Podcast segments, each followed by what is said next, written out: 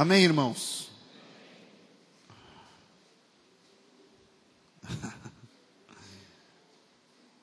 Diz assim o texto: Um oráculo. A palavra do Senhor a Israel por intermédio de Malaquias. Eu vos amei, diz o Senhor. Mas vós dizeis: Em que nos amaste? Não foi, aí é a resposta: Não foi Esaú, irmão de Jacó? Diz o Senhor. Todavia eu amei Jacó e aborreci Esaú. E fiz aos seus montes uma desolação, e dei a sua herança aos chacais do deserto. Ainda que Edom, que é Esaú, diga: empobrecidos somos, porém tornaremos a edificar os lugares desertos. Assim diz o Senhor dos Exércitos. Eles edificarão, mas eu destruirei. Edom será chamada terra da impiedade, e povo contra quem o Senhor está irado para sempre.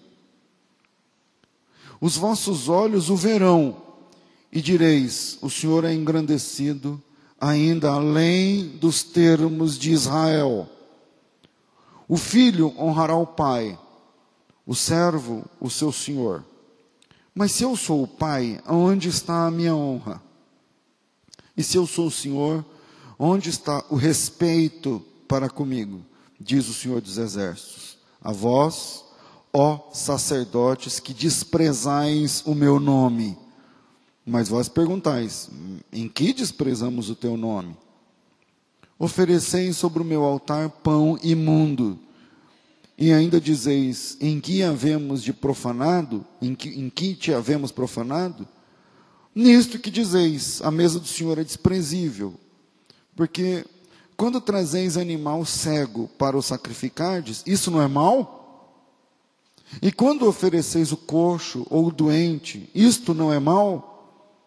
Ora, apresente-o ao governador, terá ele agrado de ti? e te será favorável, diz o Senhor. Agora suplicai o favor de Deus, para que se compadeça de nós. Com tal oferta da vossa mão, aceitará Ele a vossa pessoa, diz o Senhor dos Exércitos. Oxalá houvesse entre vós alguém que fechasse as portas, para que não acendesse debalde o fogo do meu altar Debalde significa à toa. Eu não tenho prazer em vós, diz o Senhor dos Exércitos, nem aceitarei da vossa mão a oferta. Desde o nascente do sol até o poente, o meu nome será grande entre as nações. Em todo lugar se oferecerão ao meu nome incenso e uma oblação pura, porque o meu nome será grande entre as nações, diz o Senhor dos Exércitos. Mas vós o profanais quando dizeis: a mesa do Senhor é impura, e o seu produto, isso é, a sua comida, é desprezível. E dizeis também: que canseira, e o lançastes ao desprezo, diz o Senhor dos Exércitos. Vós ofereceis o que é roubado e o coxo, e o doente. Assim trazeis a oferta. Aceitaria eu isso da vossa mão? Diz o Senhor. Maldito seja o enganador que, tendo um animal no seu rebanho, promete e oferece ao Senhor uma coisa vil, pois eu sou grande rei, diz o Senhor dos exércitos. O meu nome é temível entre as nações. Agora, ó sacerdotes, esse mandamento é para vocês. Se não ouvirdes e não puserdes no vosso coração dar honra ao meu nome, diz o Senhor dos Exércitos, enviarei a maldição contra vós, amaldiçoarei as vossas bênçãos. Sim, já as tenho amaldiçoado, porque vós não propondes isso no coração. Eu vos reprovarei a descendência, espalharei esterco sobre os vossos rostos, o esterco dos vossos sacrifícios, e juntamente com estes sereis levados para fora.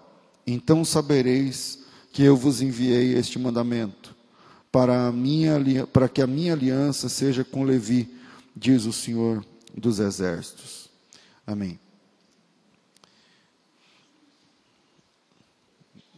Duro esse texto, né? Malaquias é o último dos profetas da Bíblia. É o último livro da Bíblia, levando em conta a Bíblia hebraica. A Bíblia hebraica termina com Malaquias. E o nosso Antigo Testamento, que é a Bíblia hebraica, a Bíblia hebraica para nós, a Bíblia hebraica dos judeus, é todo o Antigo Testamento. De Gênesis a Malaquias, é, você tem toda a Bíblia dos judeus. Com a diferença que nós temos 39 capítulos, 39 livros no Antigo Testamento, e a Bíblia judaica tem 22. Aí você fala assim, mas peraí, pastor, então onde está o erro? Porque o senhor disse que a Bíblia hebraica é o Antigo Testamento, mas o Antigo Testamento nós tem 39, deles tem 22, então a gente tem livros a mais? Não. É, a diferença, quase o dobro, né? É porque alguns livros, é, por exemplo, os profetas são uma coisa só. Então você já tem aí uma diminuição.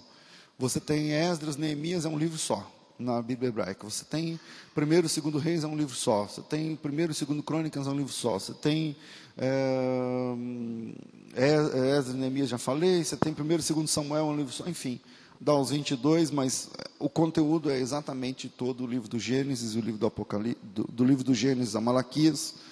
É, a Bíblia hebraica. E nós temos ela aqui traduzida em português na nossa Bíblia, e a gente costuma chamar isso de Antigo Testamento, tá certo? Bom, Malaquias é o último desses, é o último dos profetas, é o último livro da Bíblia, levando em conta a Bíblia hebraica, e ele trata a situação do povo depois do exílio. O povo tinha passado por um exílio um exílio importante que durou 70 anos. Eles passam 70 anos na Caldeia, na Babilônia. A maioria deles morre, porque em 70 anos, não é? E é, os que ficam vivos, que eram jovenzinhos quando aconteceu o exílio, eles estão voltando para Jerusalém e começa a reconstrução. Então, o livro trata da situação do povo no pós-exílio. Eles foram exilados porque eles foram idólatras, foram rebeldes contra o Senhor. E aí Deus ordenou um exílio que durou 70 anos. E esse exílio de 70 anos, o povo, nesse exílio o povo sofreu a tirania dos babilônicos. Por exemplo, é nesse exílio, é, é no, no comecinho desse exílio, na primeira leva desse exílio, porque houveram três ou quatro levas de judeus até o exílio completo, é que tem o lance da, da fornalha de fogo ardente. Lembram? Da, do, dos Sadraque, Mesaque, Abdênego, como, é, na fornalha de fogo. Né? E, e você tem, por exemplo, o Daniel na cova dos leões, você tem, é, enfim, algumas mostras onde eles eram obrigados a adorar uma imagem de, de, do rei. Né? É interessante porque que o povo ele vai para o exílio por conta da idolatria, e parece que resolve, porque na volta do, do cativeiro ninguém mais é idólatra. Você pode ver que a encrenca nos profetas menores, isso é, os profetas do pós-exílio, nem todos são, os profetas menores são pós-exílio, mas Ageu, Zacarias, eh, Malaquias, esses caras, eh, a grande encrenca deles não é mais contra a idolatria. Eles vão para o cativeiro babilônio por causa da idolatria, e agora eles não têm mais problemas ou grandes problemas com a idolatria. Deus não usa nenhum dos profetas do pós-exílio para puxar a orelha do povo dizendo assim: ó, você está aí com a imagem, você está adorando aí uma imagem de escultura. Deus não fala nada disso. É... Eles vão para o cativeiro exatamente por causa da idolatria. É a principal causa do exílio foi a idolatria. Deus odeia ídolos. Deus odeia imagens de escultura. E Israel se deixou levar pelos deuses cananeus na entrada da terra prometida, e essa era uma ordem de Deus para tomar cuidado. Diz: quando vocês entrarem na terra que o Senhor te dá, cuidado para não servir os deuses cananeus. Não se deixem seduzir pelos ídolos cananeus, porque os ídolos cananeus, os deuses cananeus, ofereciam basicamente a mesma coisa que Deus, o Deus verdadeiro oferecia, mas um custo menor. Eu, a semana passada, eu estava falando sobre isso, né? Que as religiões oferecem basicamente a mesma coisa. Foi aqui que eu estava falando isso? Foi. E aí, é, o pessoal chega de uma carga de 40 anos de deserto, e aí, isso estou falando quando eles entram na terra prometida.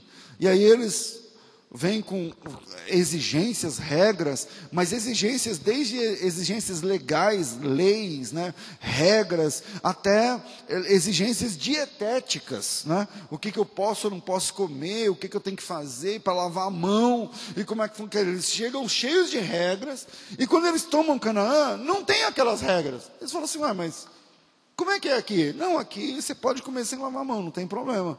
Aqui mas não tem que guardar o sábado? O cara falou, o sábado é o dia que vende mais.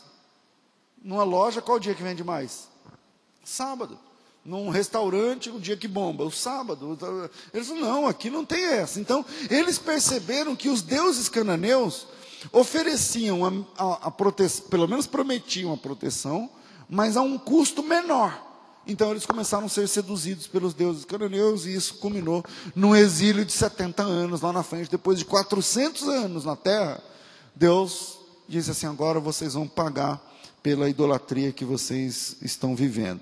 E aí veio o exílio, e depois dessa disciplina de 70 anos, eles voltam para Jerusalém, e, para Judá, e começam a reconstrução.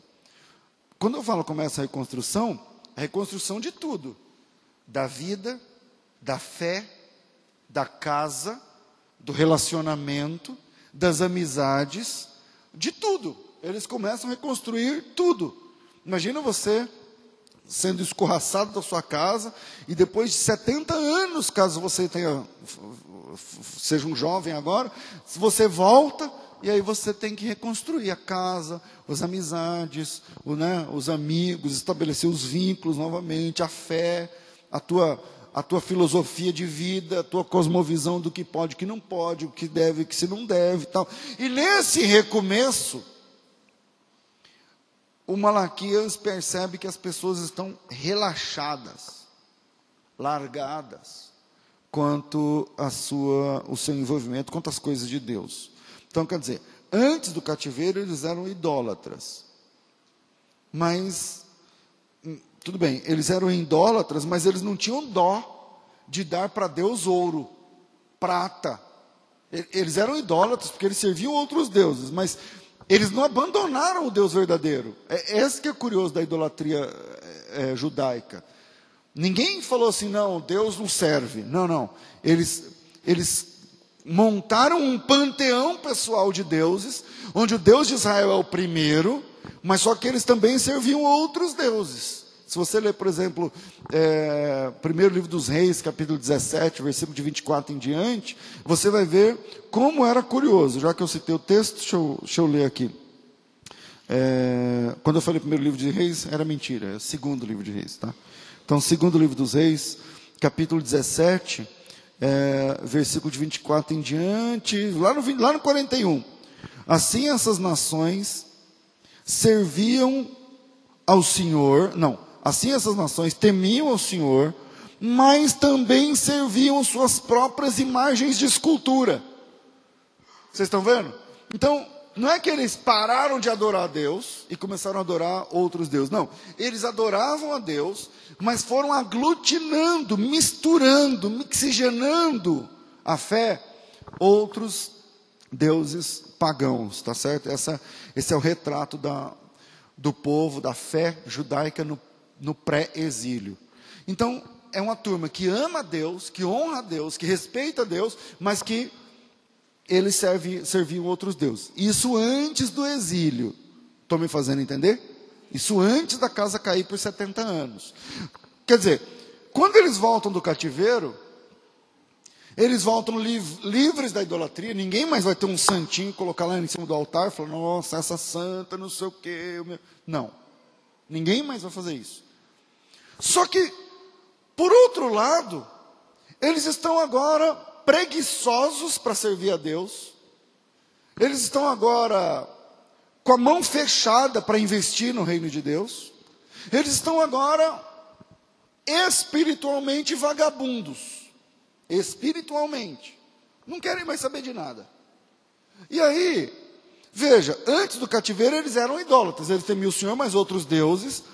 Só que eles não tinham dó de entregar para Deus ouro, prata, pedra preciosa. Lembra dos, dos negócios que tinha que falar para parar? Não, chega, já está bom de oferta. Não chega, já está bom de, de touros e de bois e de novilhas e de não sei. Eles não tinham dó. Eles não tinham dó. Mas agora, parece que eles voltaram do cativeiro usando o conta-gotas babilônico de servir a Deus. Quer dizer, você dá a Deus o que sobra, você dá a Deus o que resta, você dá a Deus o que você entende que você pode. Então eles voltam no cativeiro usando uma régua que mede a intensidade do envolvimento pessoal com Deus. Estão me fazendo entender? Existe um, um, um gatilho mental que, que é gatilho mental? Um gatilho mental é, é, uma, é um mecanismo que não, não é físico, que aciona atitudes. Então, se você apertar os botões certos na conversa com alguém, você consegue vender para ela, usando gatilhos mentais. Tá certo? É, pastor, vendedores usam isso? Usam. Usam gatilhos mentais. Então, existe um gatilho mental poderoso chamado gatilho da reciprocidade. O que, que é o gatilho mental da reciprocidade? Você chega numa loja e a mulher fala assim para você, numa loja, sei lá, de cosméticos, por exemplo, e a, e a, mulher fala assim, lá em Israel usa muito esse gatilho, numa, numa, determinada loja que eu gosto de comprar um produto lá, que a Vanessa usa, do Mar Morto. E, eles fazem assim, senta aqui na cadeira, Aí você senta na cadeira e aí eles usam o produto caro, é um produto que aqui, aqui no Brasil custa uns 500 reais. Aí eles usam o produto sem dó em você, tal, faz lá uma máscara, né? Ou passa na, na mão. Tem um, o que eu gosto é um, um, um, negócio que passa na mão, você pega uma colher, enche de produto, aí você lava a mão assim com aquele negócio, e aí fica esperando uns dois minutos, depois você vai na pia, lava a mão, e aí ela vem com uma manteiga, um negócio que, eu não sei o nome, que passa assim, e a sua pele fica diferente por pelo menos uma semana. Aí, e ela dá aquilo ali. E os, não sei se você sabe, os, os cosméticos mais caros são do Mar Morto, no mundo. E aí, esse gatilho é o gatilho da reciprocidade. Então ela chega lá e faz o serviço. Ela não pergunta se você vai comprar, se você tem dinheiro, se não nada. Ela vai lá e faz. E aí depois que ela termina, ela fala assim: "Você gostou?" Aí você fala: "Pô, gostei" porque fica diferente na hora. Fica diferente na hora. Tem uma que ela passa assim, vem com imã, um imã de verdade. E aí ela vai tirando os minérios do mar com imã, assim, ó. Aí você passa uma na pele e fica outra. Um braço fica diferente do outro. Aí você fala, caramba, que produto poderoso, que coisa, né? E tal. Aí fala, então, isso aí não custa nada, você quer fazer no outro braço, você faz tal e você decide se você quer comprar. Chama gatilho mental da reciprocidade. Alguém te deu alguma coisa, você se sente na obrigação de corresponder aquilo que, ela, que você ganhou. Por exemplo, se, se, se, eu, se você me convidar, se você convidar o meu filho para a festa do seu filho, então eu estou lá, do nada você chega depois do culto e me dá um convite, fala assim, ó, tal dia nessa aqui nesse clube, nesse, como falam, nesse buffet, vai ter a festa do meu filho de 10 anos. Então leva o Juninho, entra tal hora, busca tal hora, não sei o que lá. Aí eu falo, poxa, que legal. Aí o Júnior já começa, não, eu vou, porque não sei o que, tal, tal. Quer dizer, se, se você convidar o meu filho para a festa do seu filho, eu vou me sentir na obrigação de quando eu tiver uma festa do meu filho, o que, que eu tenho que fazer? Eu tenho que convidar o seu filho. É o gatilho mental da reciprocidade. Quer dizer, é, é, é, o que manda, né? Você fica sem graça se você depois fizer um, uma festa e não convidar o filho dele que convidou o seu. Você me convida para almoçar na sua casa, eu fico na, na, na dívida de um dia te convidar para almoçar na minha. Eu, não é assim? É um gatilho de reciprocidade. E, e, e esse gatilho, ele vai ser acionado por Malaquias lá na frente, quando ele diz o seguinte: peraí, mas Deus não fez isso, isso, isso, isso, isso, isso e mais isso por vocês? Como é que você devolve? Como é que você reage diante da, de todos os benefícios que o Senhor tem feito a você? Sendo um crente assim? Sendo uma pessoa assim? É assim que você devolve tudo que o Senhor tem feito de graça para você? É o gatilho da reciprocidade. Eu vou deixar três pontos para a gente pensar.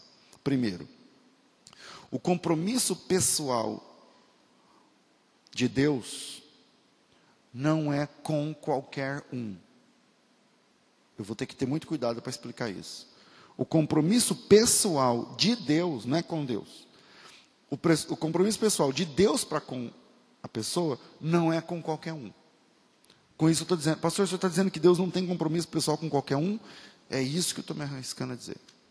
Veja bem, do jeito que as pessoas colocam hoje, e pregam, e cantam, e escrevem livros, Deus trata qualquer um como tratou Moisés.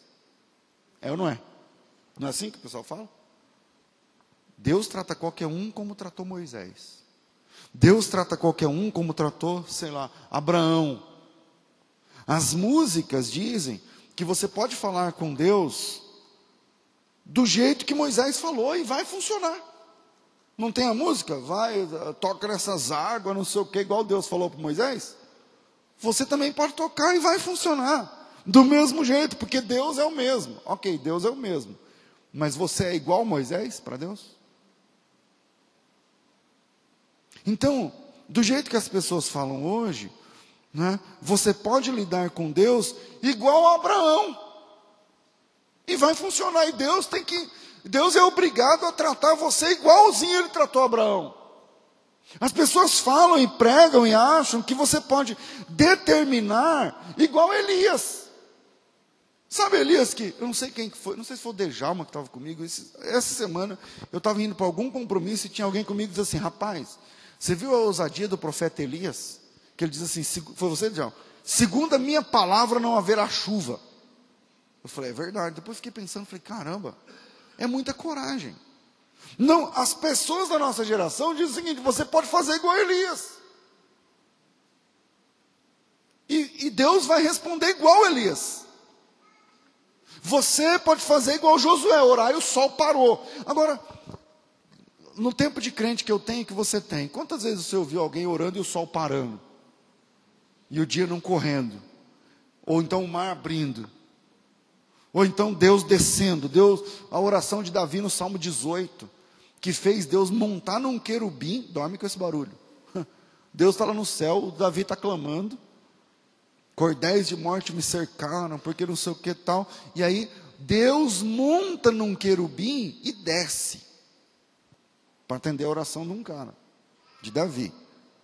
Então, os pregadores dizem que você pode pedir o que Salomão pediu, e Deus vai falar: ah, pedido de Salomão, mais um pedido de Salomão saindo. E funciona. Ou seja, parece que existe uma linha de, de produção, de resposta, de oração, que se você apertar os botões certos, Deus é obrigado, Deus é obrigado a responder com a mesma resposta, porque se Salomão pediu, funcionou, você também será atendido. Você pode ousar como Eliseu, e Deus fará. Você pode chegar no morto, deitar em cima do morto. Lembra do Eliseu? O menino morto, Eliseu deitou em cima do morto, nariz com nariz, boca com boca, testa com testa, peito com peito, mão com mão e tal. E aí vai funcionar. Foi o Eliseu, né? Que fez isso. Bom, pastor, até onde isso é verdade? Até o fim do primeiro ato. Quando eu digo fim do primeiro ato, eu digo o seguinte: então, você pode mesmo falar com Deus com a mesma energia que Moisés falou. Você pode. Agora, que Deus vai responder do mesmo jeito, é outro departamento. Então, até o fim do primeiro ato, aquilo é verdade. Você pode deitar em cima do morto. Você está entendendo? Morreu. Ah, morreu? Não, peraí. Eu vou. Você pode fazer isso. Agora, que Deus fará a mesma coisa que ele fez, No caso de Eliseu, ou no caso de Moisés. Então, você pode mesmo falar com, a, com aquela energia de Moisés, dizendo: Não, se o Senhor não for conosco, eu não quero, te risca meu nome, eu não sei o quê. Você pode fazer isso. Você pode fazer isso. Isso você pode. Agora, eu quero ver a resposta ser igual. Eu quero ver a resposta ser na mesma intensidade. Então, você pode determinar com a mesma intensidade de Elias. Você pode sair ali fora e falar assim: Ah, segundo a minha palavra. Desculpa, eu não podia ir. É sério o assunto. Então você pode sair lá fora e levantar o dedinho e falar: segundo a minha palavra, não vai mais chover. Você pode ou não pode fazer isso? Pode. Isso você pode. Agora eu quero ver a resposta ser a mesma. Eu quero ver a resposta ser exatamente igual. Você pode determinar como ele. Você pode ousar em oração como Abraão. Abraão é um cara ousado em oração, não é? Ele ora coisas, Deus está falando, eu vou destruir. Abraão, não, não, não é assim não. Vamos por aqui, e se lá tiver tanto, e como é que faz? E o seu nome, não sei o quê. Então você pode ousar, entre aspas, em oração, como Abraão, mas se você não tiver deixado tudo para trás, como Abraão deixou, para servir a vontade de Deus, como Abraão serviu, para ser obediente como Abraão foi. Eu vou dizer que dificilmente a resposta de Deus será a mesma. Eu não vou dizer que Deus não faz igual. Deus faz o que Ele quer. Eu não sou o dono da vontade de Deus. Mas o que eu estou tentando mostrar é que a gente não deixou nada como Abraão deixou. A gente não fez um milésimo de um quarto de um não sei o que lá do que Abraão fez. A gente tem problema para dar sem conta de oferta. Então Abraão deixou tudo, a casa, a fazenda e tal, e tudo. E tudo. A gente tem problema, a gente lá em lá no passado, sei lá quando você falou, não, eu todo mês eu vou dar o dízimo. A gente não consegue dar o dízimo. Então você quer orar e ter a mesma repercussão de Abraão? Não é a mesma. Por que não é a mesma? Mas Deus não é o mesmo? Deus é o mesmo, mas você é o mesmo de Abraão? Não. Não. Então, primeiro, o compromisso pessoal de Deus não é com qualquer um. Eu concordo que hoje Existem pessoas que têm mais compromisso com Deus e pessoas que têm menos compromisso com Deus. Pessoas que têm mais segredo com Deus. Pessoas que oram e acontece. Pessoas que profetizam e funciona. Pessoas. Mas isso não é para qualquer um. Desculpa, eu não quero ser duro, não quero ser. Mas de verdade, isto não é para qualquer um. Muita coisa na fé é para qualquer um. Eu mesmo digo que a graça de Deus salva qualquer um. A salvação, que é o mais legal, o mais interessante, Deus salva qualquer um. Você está entendendo? Pelo menos a graça de Deus alcança qualquer um. Agora, como esse qualquer um vai responder à graça, é um outro departamento. Que aí a salvação tem a ver com a resposta de cada crente diante da oferta chamada graça. Muita coisa na fé é para qualquer um. Cantar é para qualquer um. Qualquer um canta. Levantar a mão é para qualquer um. Aceitar a fé também é para qualquer um. Na verdade, essa graça salvadora salva qualquer pecador. A Bíblia diz. Tito 2, 14, não, 2, 11. Porque a graça de Deus, Tito 2, 11. Porque a graça de Deus se manifestou oferecendo salvação a todos os homens. Eu acho que é Tito 2, 11. É, não é? Tem aí? Não.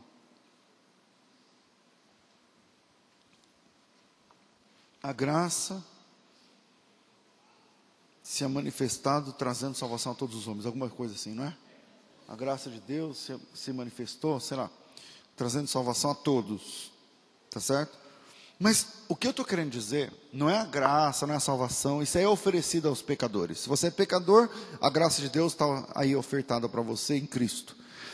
Agora, os segredos de Deus, o oráculo de Deus, a comunhão íntima com Deus, essa não é para qualquer um. Aí é para quem deixou as coisas. Aí é para quem abandonou tudo e falou assim: não, eu quero entender, eu quero servir, eu quero, eu, eu quero mais de Deus. Eu quero mais de Deus. Você está entendendo?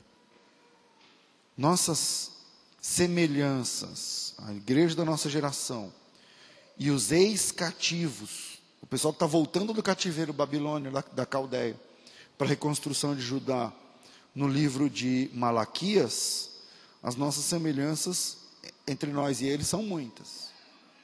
Pastor, eu não vejo semelhança não, o senhor está falando aí, mas eu nunca fui na Babilônia.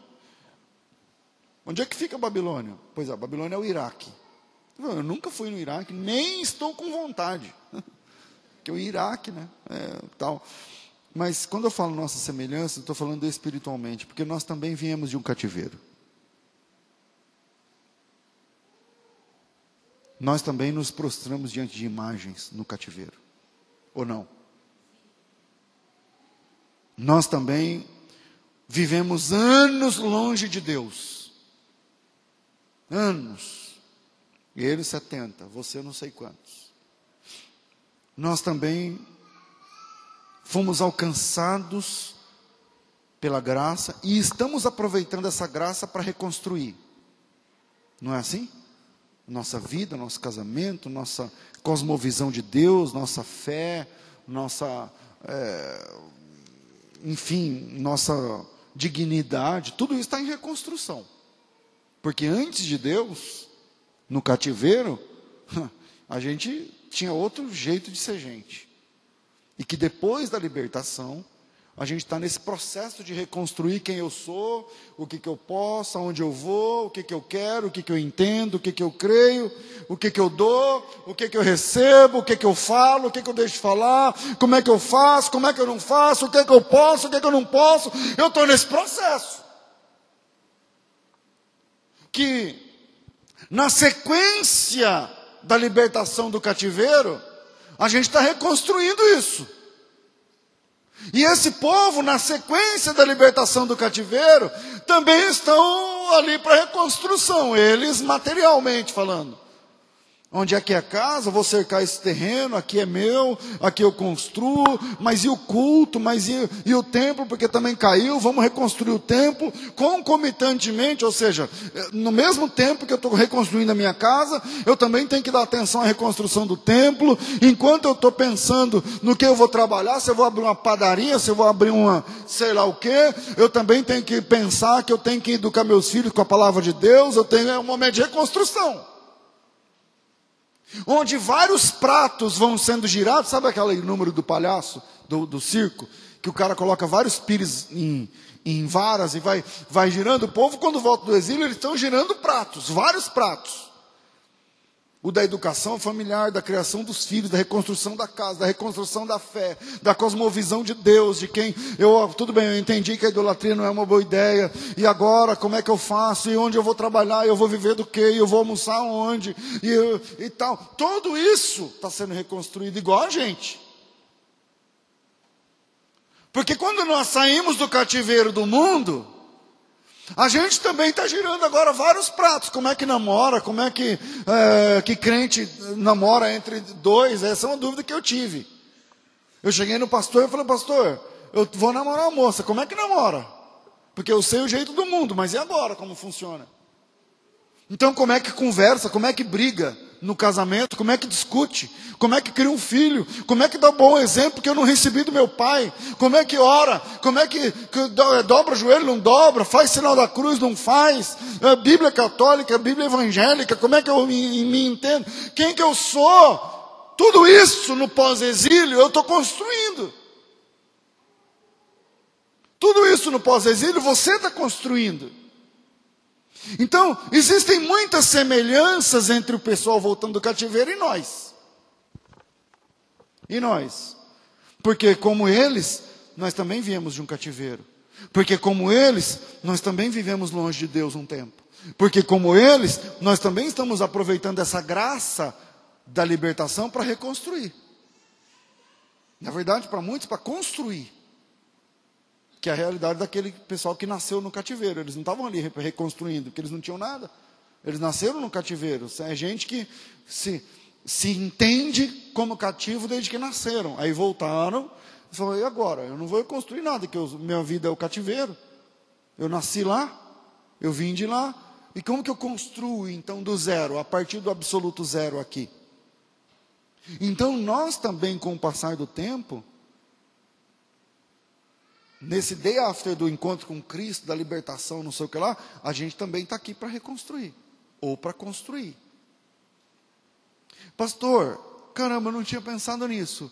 Legal. E como eu sei se eu estou acertando ou errando na construção ou na reconstrução? Bom, a gente olhando aqui para a situação do povo na reconstrução na época de Malaquias, a gente tem aqui pistas para ver se a gente faz igual a eles. E o que eles estavam fazendo está errado. Então, lá no capítulo 1, ele começa dizendo o seguinte: Palavras do Senhor a Israel através de Malaquias. Eu amo vocês, diz o Senhor. Aí as pessoas param e falam assim: Ué, Deus me ama? No que ele me ama? Se o meu filho está nas drogas, ou se o meu carro não para de estragar, ou se eu não consigo arrumar emprego, Deus me ama? E meu casamento que está em farelos? Deus me ama e minha filha que não fala comigo? Deus me ama? No que Ele me ama? Que é a primeira pergunta. Então, Deus, a, a, o livro começa com uma afirmação, e a afirmação é a seguinte: Eu amo vocês. E aí, Deus, prevendo o que o povo está dizendo, diz o seguinte: Em que nos amaste? E aí a resposta dele é a seguinte: Ué, vocês não conhecem a história de Jacó e Esaú?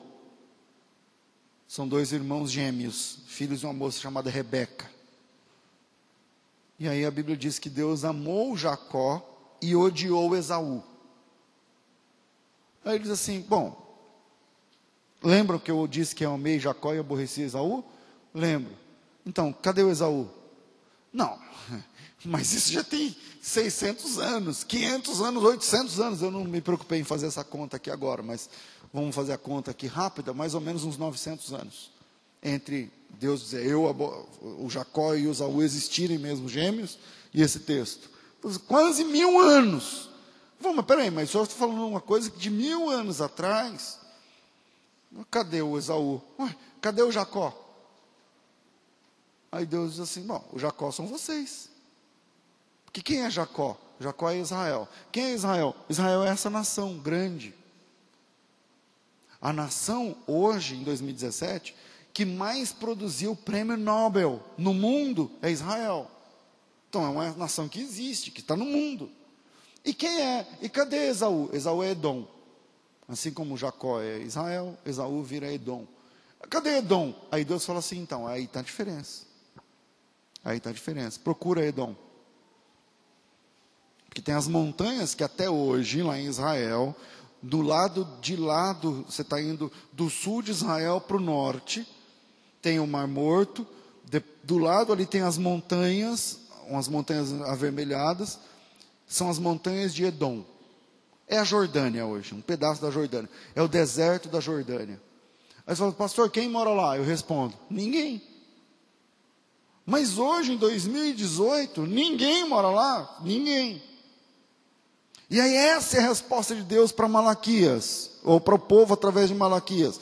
Vocês perguntam, em que nos amaste? Ele diz assim: ó, você viu a diferença entre Jacó e Esaú? Eu disse, eu amo Jacó e aborreci Esaú. Eu fiz dos seus montes desolação, essas montanhas que eu estou falando. Dei a sua herança aos chacais do deserto, ninguém mora lá. Ainda que Edom diga, a gente ficou pobre, mas nós vamos reconstruir. Deus disse assim: eu vou lá e destruo. Edom não vai ser nada. Agora vocês perguntam no que, que eu amo vocês? Vocês existem. Vocês existem. Está difícil? O filho, a mãe, o carro, o cachorro, o carro, sei lá o que, o emprego. Mas vocês existem. Estão aí de pé para lutar. Edom não existe mais. Existe o nome, a montanha. Existe. Ah, sabe aquelas cidades que Jesus disse que ia destruir, tipo Betsaida? Não tem mais. Corazim? Não tem mais. Você passa lá na Galileia e tem a placa lá, Corazim. O que, que é lá? Nada. Hoje não é nada lá. Jesus disse: Isso aqui vai acabar. Todo mundo vai olhar e vai falar assim: quem era Betsaida? Quem era o Corazim? Nada, não é nada. Você está entendendo? E aí ele pergunta assim: Deus diz assim: Eu amo vocês. Não que, que o Senhor ama a gente? Não, primeiro vocês existem. Vocês estão aí respirando para lutar. Vocês têm uma casa para ir embora hoje, depois do culto. Vocês têm comida para comer na mesa hoje ainda. Você existe. Deus ama você e eu sei disso porque você existe. Porque você está aqui.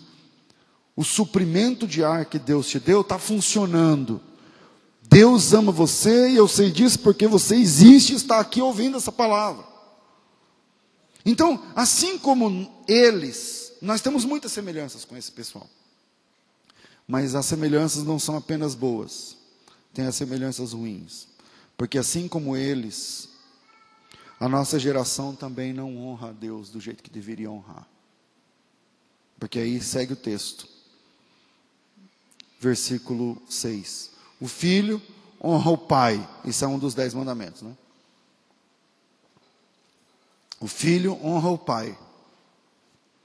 O servo honra o seu senhor. Mas se eu sou o pai, onde está a minha honra? É interessante que a palavra honra por detrás ali não é honorário, como sempre é. Porque a honra, por exemplo, honra o pastor que serve bem. Ali é honorário, você tem que dar salário para o pastor. Entendeu? Lá em Timóteo. Mas aqui, a palavra honra no hebraico é a palavra kavod. E a palavra kavod é glória.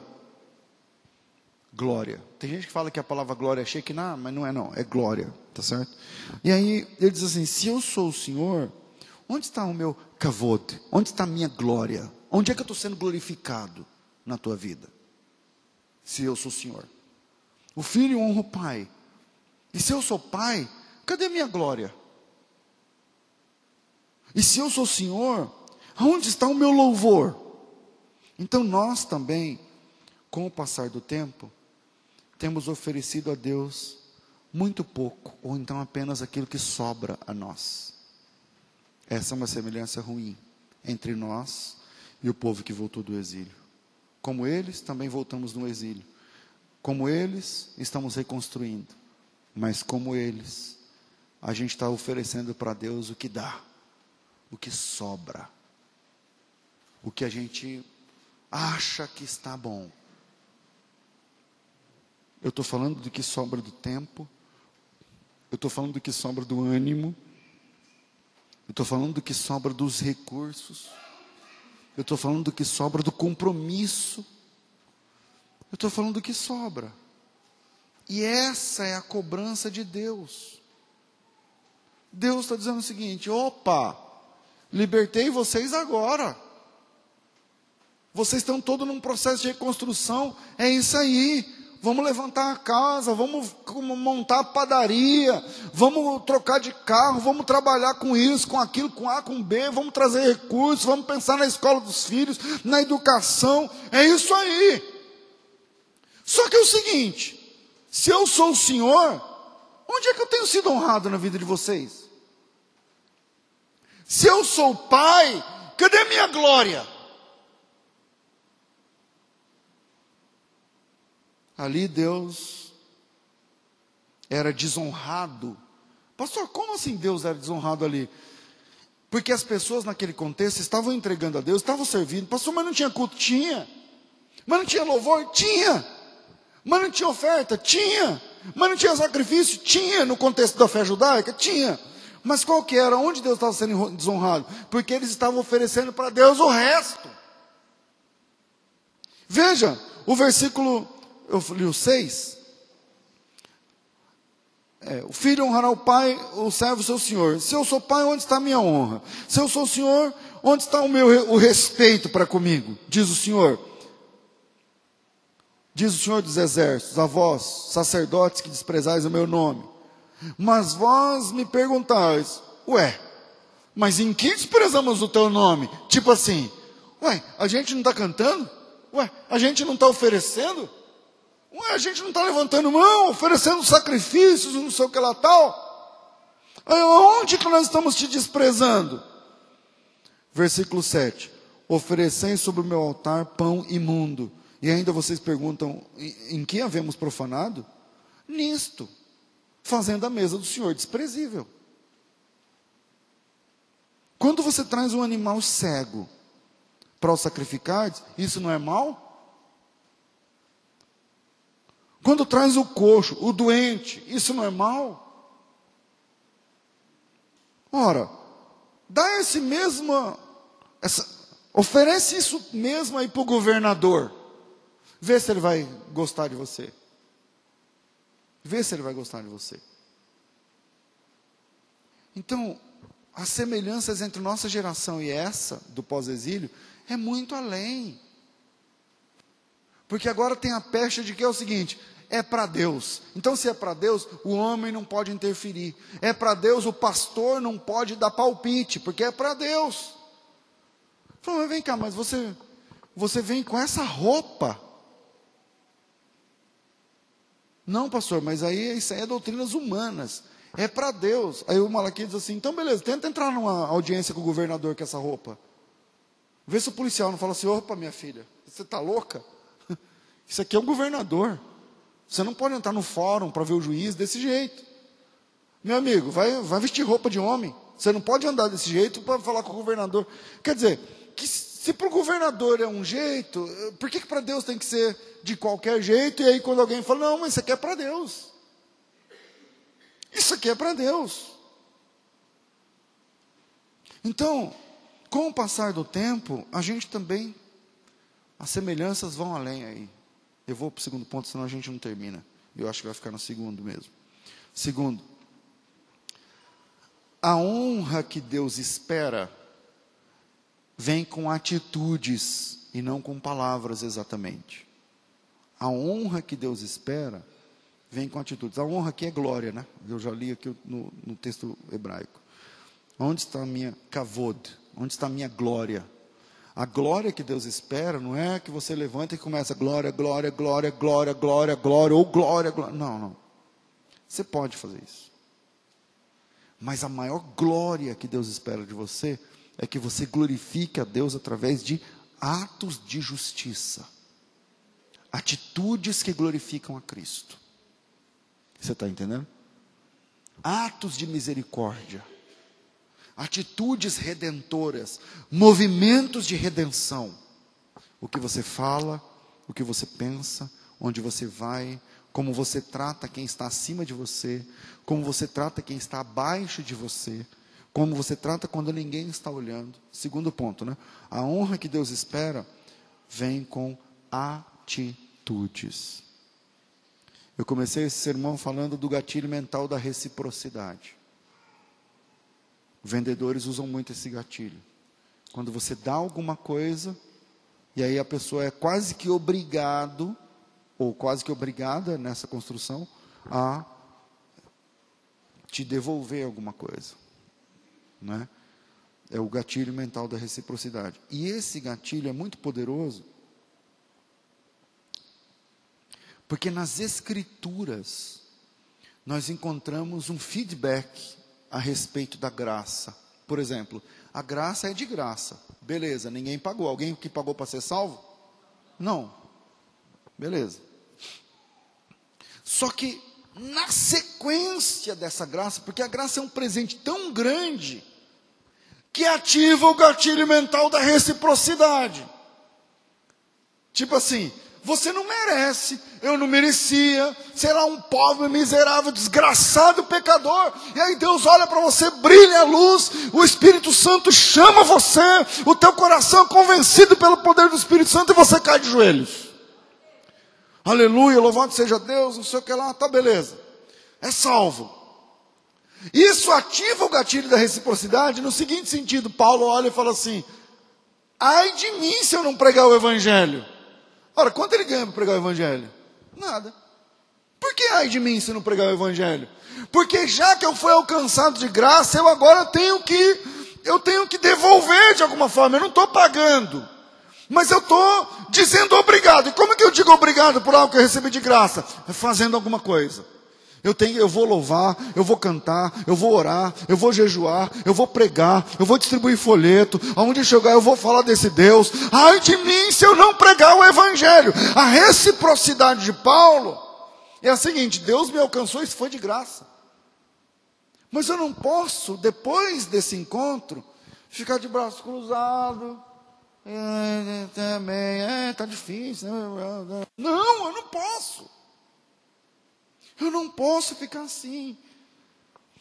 Aliás, o apóstolo Paulo lá em Coríntios, eu não sei o texto qual que é, oito, não lembro. Certamente é Coríntios, mas ele vai dizer o seguinte. É, ele vai falar o seguinte. Esse ai de mim se não pregar o evangelho, deixa eu lembrar onde ele está. Ah, não lembro. Mas ele diz assim: o amor de Deus, o amor de Cristo me constrange a falar do amor de Deus. Esse é o gatilho da reciprocidade. Quando você é constrangido a convidar um amiguinho que convidou o seu filho para ir na festa, você vai fazer a lista de convidados e falar, ah, fulano. Por que fulano? Não, ele não convidou o nosso, agora a gente convidar o dele. Você se constrangiu a fazer o mesmo. Está me entendendo? Paulo disse o seguinte: eu, eu, o amor de Deus me constrange. Quer dizer, o gatilho dessa reciprocidade é ativado lá dentro dele. Por exemplo, quando você fala o evangelho para alguém, você não se sente bem? E quando você perde a oportunidade, você não se sente mal? Por que isso? Porque é essa reciprocidade. Deus te salvou, Deus te levantou, Deus te perdoou. Agora, o mínimo que a gente pode fazer, obrigado, o mínimo que a gente pode fazer é responder a essa graça.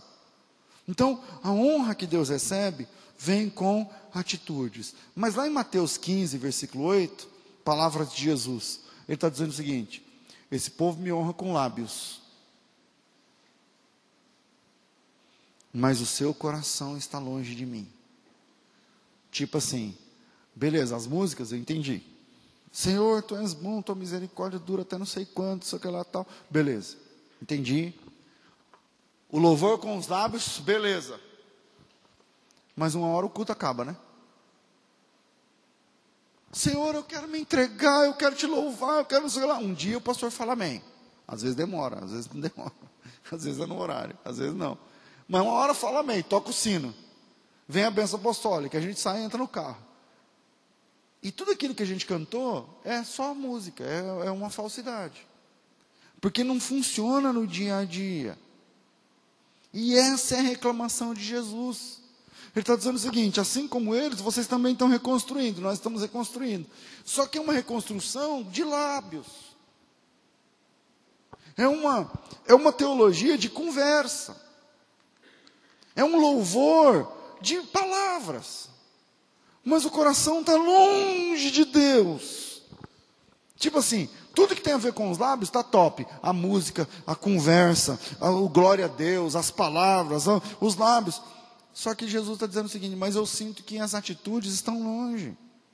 Ou seja, as pessoas da nossa geração, presta atenção, querem que Deus tenha compromisso com eles, Compromisso em nível pessoal. Não, porque o meu Deus, Ele cuida de mim, porque o médico não sei o que lá, mas o meu Deus. Então eles querem que Deus tenha compromisso pessoal com eles, mas eles não têm nenhum tipo de compromisso com Deus. Ele tem um compromisso institucional. Quer dizer, o meu compromisso com Deus é institucional. Eu faço parte da instituição, eu também levanto mão. Quando na hora da oferta eu dou uma olhada na carteira assim. Se a coisa tiver boa, eu dou lá 10 conto, 20. Você está entendendo? Se tiver tudo bem, eu dou vintão, porque 20 conto dá para comprar bastante coisa, né, pastor? Não sei o que, tal, tal, tal. Mas você sabia que a gente está pagando quase mil de energia?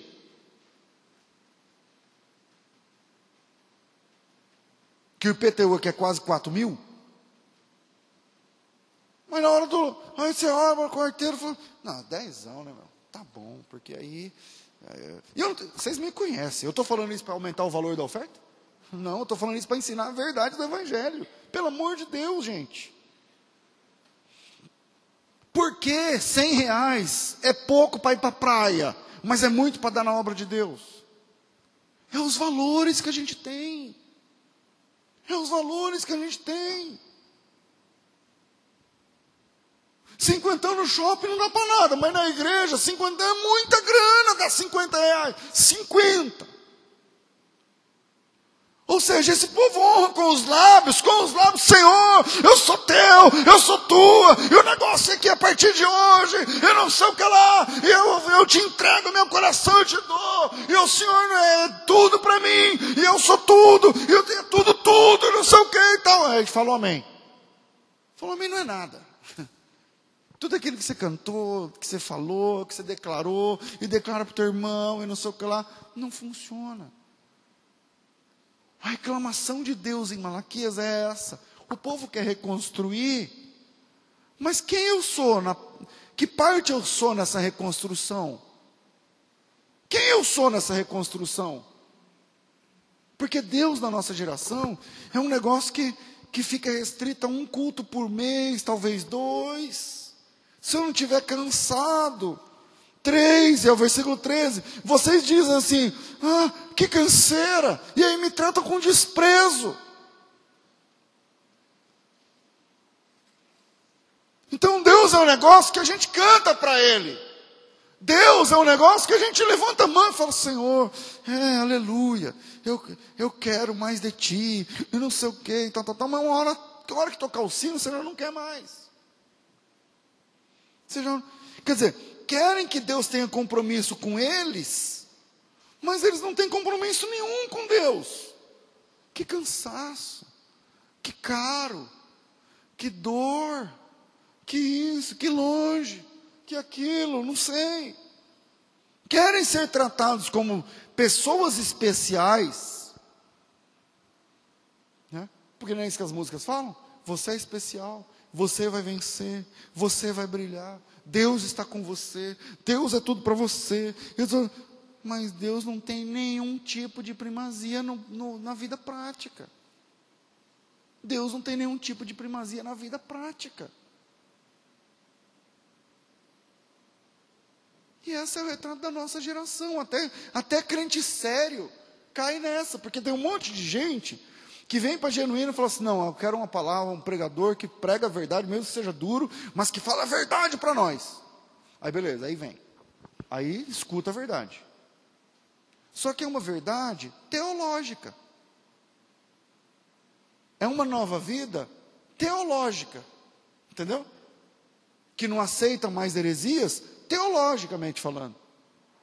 Que não aceita mais o erro, teológico.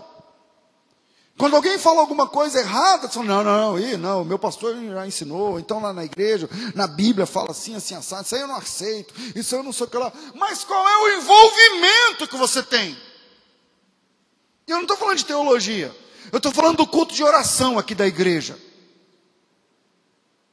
Eu não estou falando de teologia, eu estou falando de dízimo, de oferta, de ajudar a pagar o aluguel. Eu não estou falando só de, porque a teologia, é uma coisa que você, você está entendendo? Você, vamos lá, vai ter uma aula de tal assunto. Aí eu, outra pessoa, vem aqui e dá uma aula, e vai no hebraico no grego, ensina a fazer exegese, não sei o que lá, tal. Aí você fala assim, não, beleza, eu agora estou na verdade, mas essa verdade é apenas teológica. Eu não saltei um abismo da teologia para a prática. Eu não mudei o botão apenas da teoria da, do compromisso institucional com o compromisso pessoal. Mas quando eu orar, eu quero que Deus receba a minha oração como ele recebeu de Elias. Bom, peraí, mas o que Elias fez, você faz? Não. Não, eu quero ser tratado com Deus como Abraão. Mas o que Abraão largou, você larga? Não. Não, eu quero ser tratado como Moisés, mas o que o Moisés viveu, você vive? Não. Então veja que a nossa verdade é mais teológica do que prática. Porque quando você dobrou o joelho e falou, Senhor, a partir de agora eu vou dar dízimo, eu vou dar oferta, eu não vou faltar o culto, eu vou não sei o que lá. E aí na prática nada disso funciona. Quer dizer, a gente tem verdades teológicas, honramos a Deus com lábios, com conversa, mas que não tem atos de justiça nisso. Não tem compromisso de chegar e falar assim, pastor, a partir de agora, conta comigo mais vezes aqui no culto de oração, ou no culto que tem menos gente, ou eu quero eu, eu quero estar tá aqui para ajudar a pagar. Não, isso acontece, tá? Não estou dizendo que não acontece. Isso acontece. Mas acontece com meia dúzia? Mas é meia dúzia que está me ouvindo agora? Não. Não, não, não, não, não, não é meia dúzia. Então, segundo, eu vou encerrar aqui no segundo. A honra que Deus espera vem com atitudes. É uma honra com atos de justiça. Você quer experimentar o cuidado de Deus, porque você está precisando de uma porta de emprego e o seu salário base é 3, 4 mil reais, mas você tem dó de dar vintão? Que reciprocidade é essa? Você quer que Deus entre com provisão na sua família que está se esfacelando, não sei o quê, mas você tem preguiça de vir aqui orar no culto de oração? Então que busca é essa? Você precisa de libertação numa área muito específica da tua vida que ninguém sonha, mas, mas você não lê a Bíblia, você não. não que, então, que, qual que é a relação aí? E Deus está dizendo o seguinte: eles honram-me com lábios, mas na hora do, do vamos ver, o animal é o doente que eles oferecem. É a menor nota. É o, é o menor tempo possível. É o pior. É o que sobra. É o que resta. Então, onde está a minha honra aí? Com isso eu quero dizer o seguinte: Deus pode usar você como usou muita gente da Bíblia mas é quando você se colocar na altura, quando você fizer a entrega, quando você disser, não, eu agora entendi, pastor.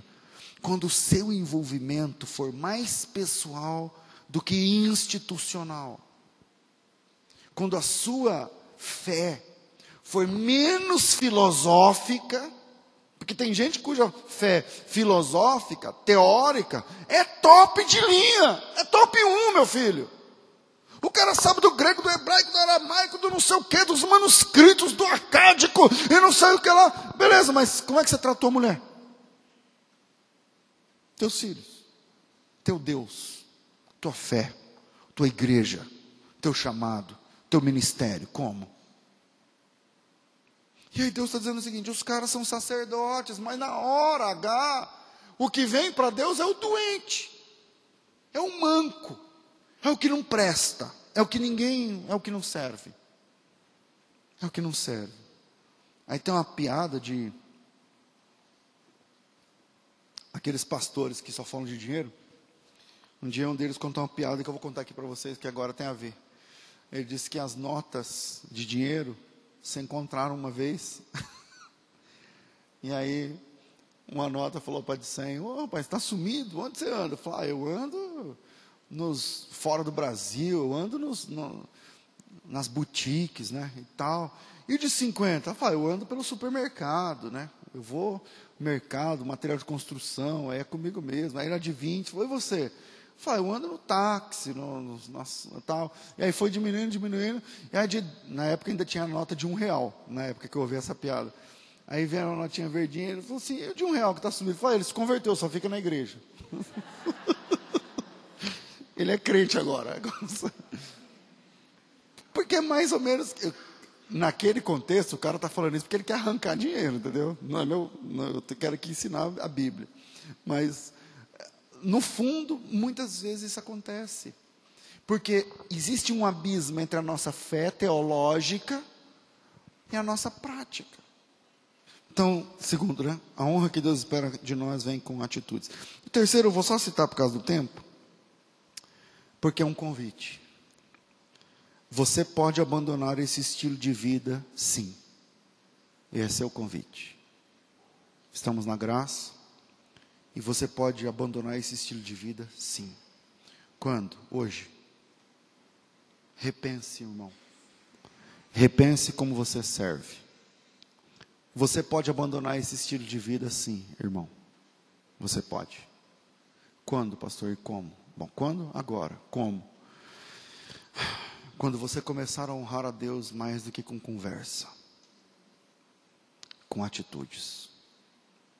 Pensem nisso. É a minha oração é que o Espírito Santo ajude cada um de vocês, inclusive a mim, a se portar de forma a entender essa palavra e viver esse evangelho. Amém, irmãos?